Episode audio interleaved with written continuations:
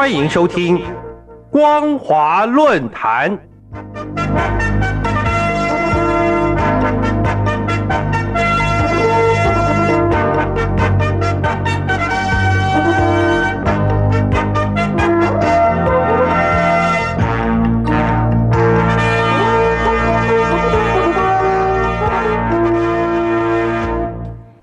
各位听众朋友好，欢迎收听光华论坛，我是罗杰。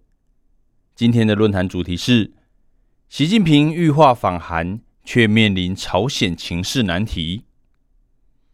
今年九月二十三号，习近平在杭州西湖国宾馆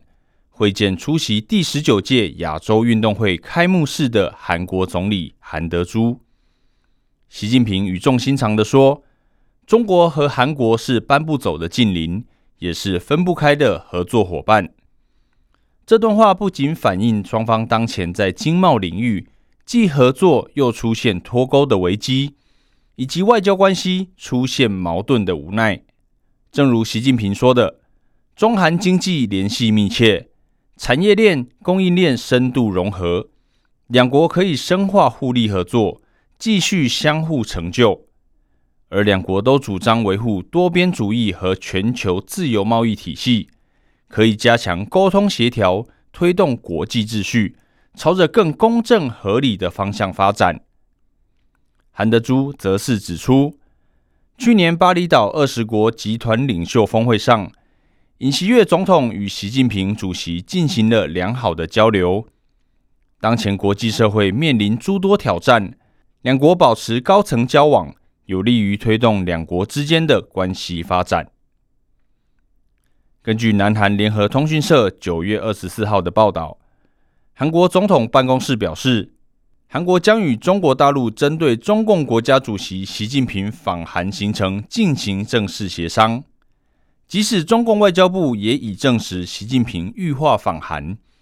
然而中国大陆周边冲突与合作始终存在。甚至将牵动亚太区域安全情势。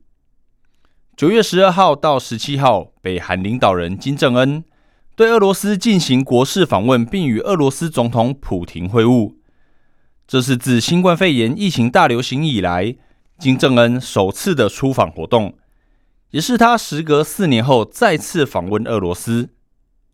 普廷在会晤后欣然接受北韩的回访邀请。两国在新闻通报中为这次访问定出较高的政治基调，高调展示两国战略合作关系将深刻影响俄乌冲突和朝鲜半岛的局势，加速全球地缘格局的重组进程。由于这次访问涉及航太合作，进而引发国际社会的担忧，而且双方潜在军火贸易或将影响俄乌军事冲突，中共对此变动局势。势必更为敏感与警惕。由于习近平最后一次访韩是在二零一四年的七月之后，双边关系因韩国部署终端高空防卫系统，又称萨德反飞弹系统问题而迅速的恶化。之后，前总统文在寅即使立场亲中，而且曾经两度访问中国大陆，但习近平都没有依照外交惯例回访。而今，尹锡悦政府大力强化美韩同盟关系，显然并非中共所乐见的。即使尹锡悦曾多方表示与中共维持相互尊重与互利成熟的两国关系，也三度的公开表态期待习近平访韩，但两国关系不仅未见好转，甚至成为韩国在野党抨击的重点。去年十一月。习近平在巴厘岛二十国集团领袖峰会期间与尹锡悦会谈时表示，等疫情稳定后，非常乐意应尹锡悦的邀请访韩，也希望尹锡悦在合适的时机来访中国。习近平主动提到要访问韩国，被媒体解读为开启双边关系的绿灯。然而，汉阳大学国际研究所教授文清稿向首尔新闻表示。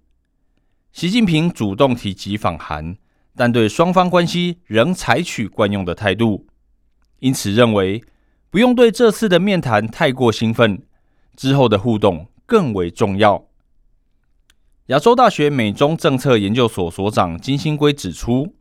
中国大陆没有与北韩以及俄罗斯同阵线的意思，对韩中关系采取行动，则是基于战略考量。同时强调，如果真的希望习近平行动，韩国势必要付出相应的代价，像是透过非公开方式就台湾问题表示尊重中国大陆的立场，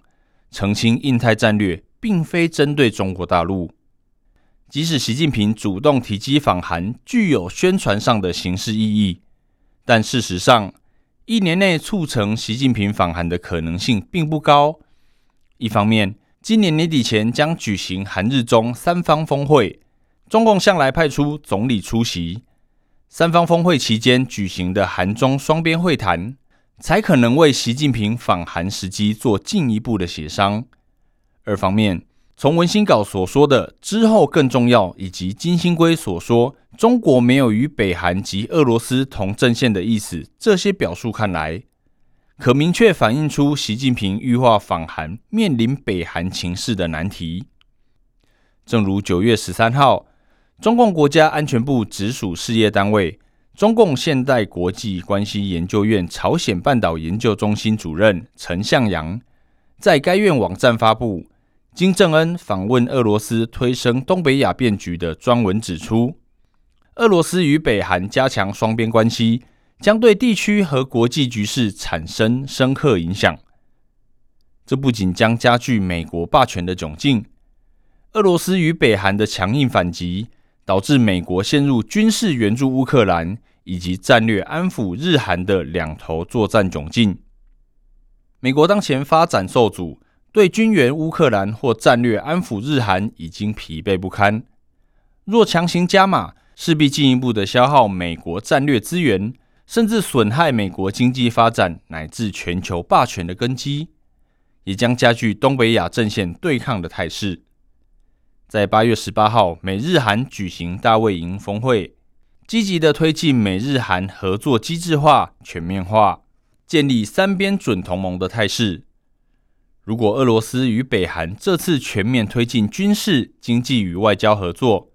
也将建立两国准同盟的关系，而东北亚将形成美日韩准同盟与俄罗斯、北韩准同盟阵线对抗的态势。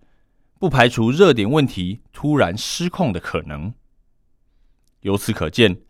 中共国安部门涉外智库中国现代国际关系研究院能针对这个变动局势及时反应，充分说明了中共领导阶层已经意识到，即将身处在美日韩准同盟与俄罗斯、北韩准同盟阵线对抗之间。也就是说，即使习近平预化访问韩国。未来朝鲜半岛的情势也是非常不乐观。今天的论坛主题是：习近平欲化访韩，却面临朝鲜情势难题。我是罗杰，谢谢您的收听。